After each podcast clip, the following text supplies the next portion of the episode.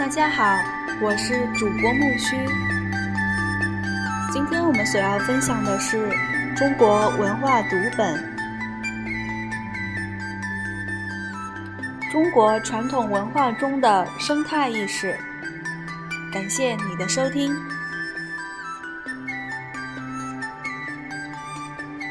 今天，全世界都普遍关注生态环境的保护问题。面对日益严重的生态危机，国际上出现了生态伦理学和生态哲学。学者们强调指出，人们对自然环境的破坏已经达到从根本上威胁人类生存的地步。生态伦理学和生态哲学的核心思想，就是要超越人类中心主义这一观念，树立生生态主体整体主义的新的概念。生态整体主义主张地球生物圈中所有生物都是一个有机的整体，它们和人类一样，都拥有生存和繁荣的平等权利，已经成为。当今全人类带有普遍性的价值观念。中国传统文化包含一种强烈的生态意识，这种生态意识和当今世界的生态伦理学、生态哲学的观念是相通的。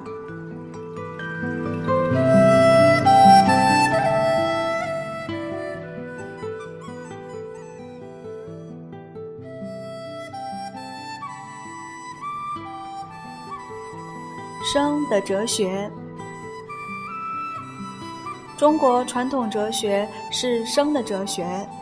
孔子说的“天”就是生育万物，他以生作为天道、天命。《易传》发挥孔子的思想，说“生生之谓易”，又说“天地之大，德曰生”。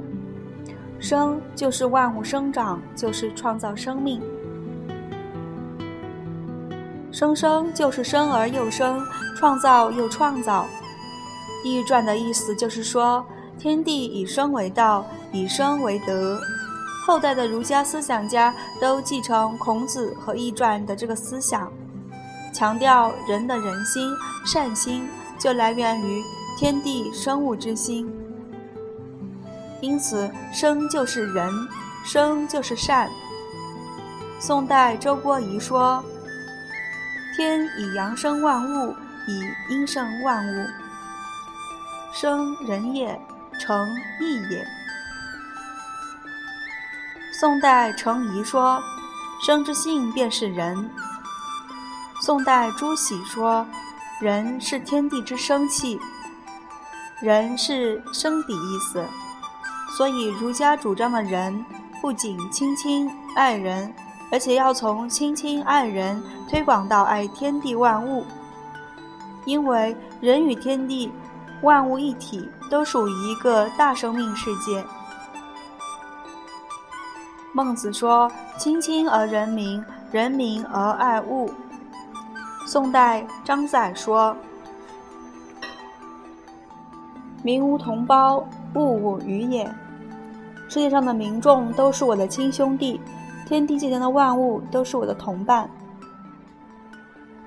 宋代程景说：“人与天地一物也。”又说：“仁者以天地万物为一体，仁者浑完与万物同体。”朱熹说：“天地万物本无一体。”这样的话很多。这些话都是说人与万物是同类，是平等的。所以，人应该把爱推广到天地万物。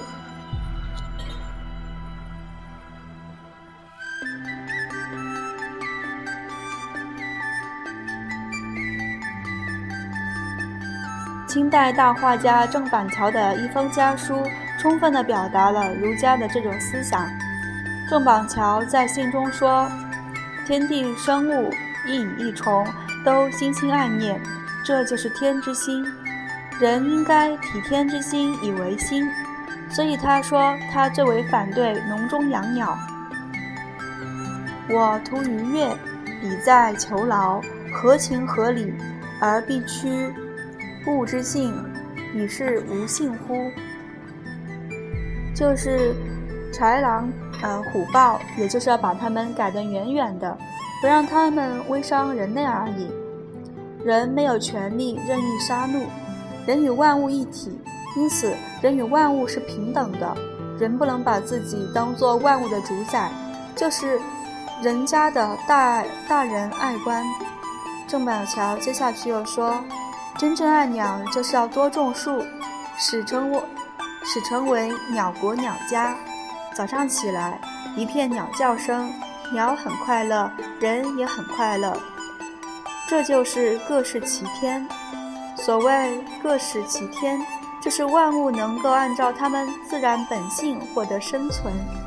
这样，作为和万物同类的人，也能得到真正的快乐，得到最大的美感。这就是中国传统文化中包含的生态哲学和生态伦理学的思想。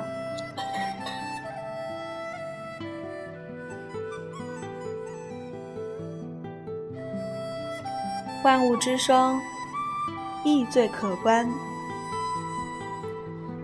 与这种生态哲学和生态伦理学的意识相关联，是中国传统文化中一种生态的美学的意识。中国古代思想家认为，大自然包括人类是一个生命世界，天地万物都包含着活泼泼的生命、生意。这种生命、生意是最值得欣观赏的。人们在这种观赏中体验到人与万物一体的境界，从而得到极大的精神愉悦。陈景说：“万物之生意最可观。”宋明理学家都喜欢观万物之生意。周郭仪喜欢“绿满窗前草不除”。别人问他为什么不除，他说：“与自己意思一般。”又说：“观天地生物气象。”周郭仪从窗前青草的生长体验到天地有一种生意。这种生意是我与万物所共存的，这种体验给他一种快乐。陈景养鱼时时观之说，欲观万物自得意。他又喜欢观赏时将刚刚孵出的鸡雏，因为喜欢小鸡雏活泼可爱，就能体现生意。他又有诗描述自己的快乐。万物静观皆自得，四时佳兴与人同。云淡风轻近雨天，万花万花随柳过前川。他体验到人与万物的生意，体验到人与大自然的和谐，浑然与物同体，得到一种快乐。这就是仁者的乐。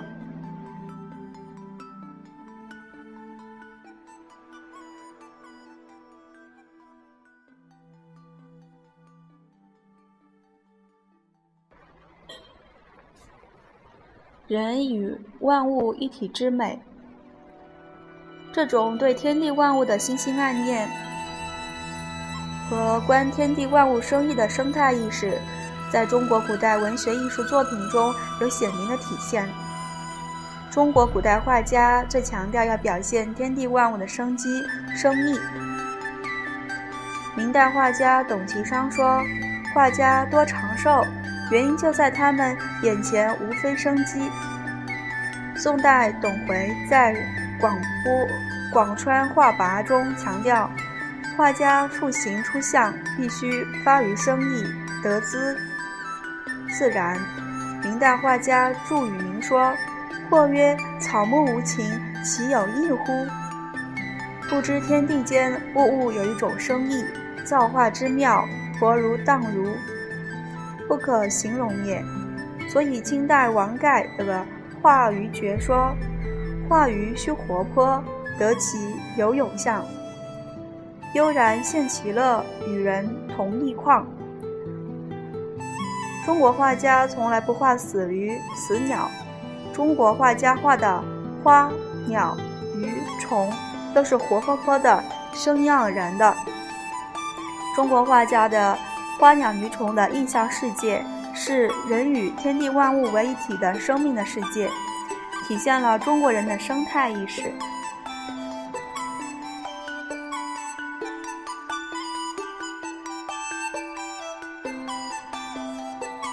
中国古代文学也是如此，宋代诗词中处处显出花鸟树木与人一体的美感。泥融飞燕子，沙暖睡鸳鸯。杜甫。山鸟山花，五有雨。杜甫。人鸟不相乱，见兽皆相亲。王维。一松一竹真朋友。山鸟山花好弟兄，辛弃疾。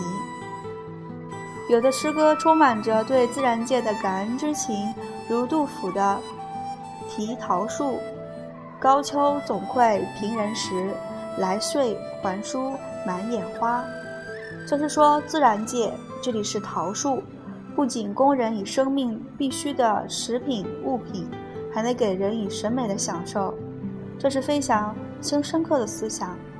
清代大文学家蒲松龄的小说《聊斋志异》也贯穿着这种人与天地万物一体的意识。《聊斋志异》的美就是人与万物一体之美，《聊斋志异》的诗意就是人与万物一体的诗意。这部文学作品中，花鸟树木、呃花草树木、鸟兽鱼虫都可以幻换成美丽的少女。与人产生爱情，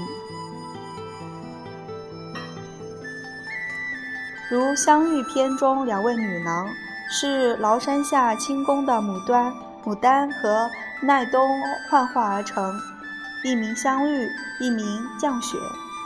奈冬高二丈，大数十围；牡丹高丈高丈余，花时璀璨如锦。相遇。和在下清宫读书的黄生相爱，降雪则和黄生为友。不料飞聊飞来横祸，有一个游客看见白牡丹，十分喜爱，就把它决疑回家。白牡丹因此枯死，黄生十分悲痛，作哭花诗五十首，每天到牡丹生长处生长处，呃吟咏。接着降雪又险些遇难。原来夏清宫道士为扩建房子，要砍掉耐冬，幸好被黄生阻阻止。后来牡丹生长处重新萌芽，黄生梦见香玉，香玉请求黄生每日给他浇一杯水。从此黄生日渐倍感，花芽日益肥盛。第二年开花一朵，花大如盘，有小美人坐蕊中。转瞬间飘然一下，则则相遇也。从此，他们三人过着快乐的生活。后黄生病重，他对老道士说：“他日牡丹下，他日牡丹下有赤芽怒生，一放五叶者，即我也。”黄生死后第二年，果有肥芽突出，老道士勤如呃灌溉。三年高数尺，但不开花。老道士死后，他的弟子不知爱惜，见他不开花，就把它砍掉了。这一来，白牡丹很快就憔悴而死的。接着，奈冻也死了。蒲松龄创造的这个异想世界，充满了对天地间一切生命的爱，表明人与万物都属于一个大生命世界，表明人与万物一体，生死与共。体恤相关，这就是现在人们所说的生态美。生态美也是一种人与万物一体之美。中国传统文化中的这种生态意识，体现了当今全人类的普遍价值观念，极富现代意蕴。这些内容既是民族的，又是全人类的；既是传统的，又是现代的，值得引起我们的高度重重视。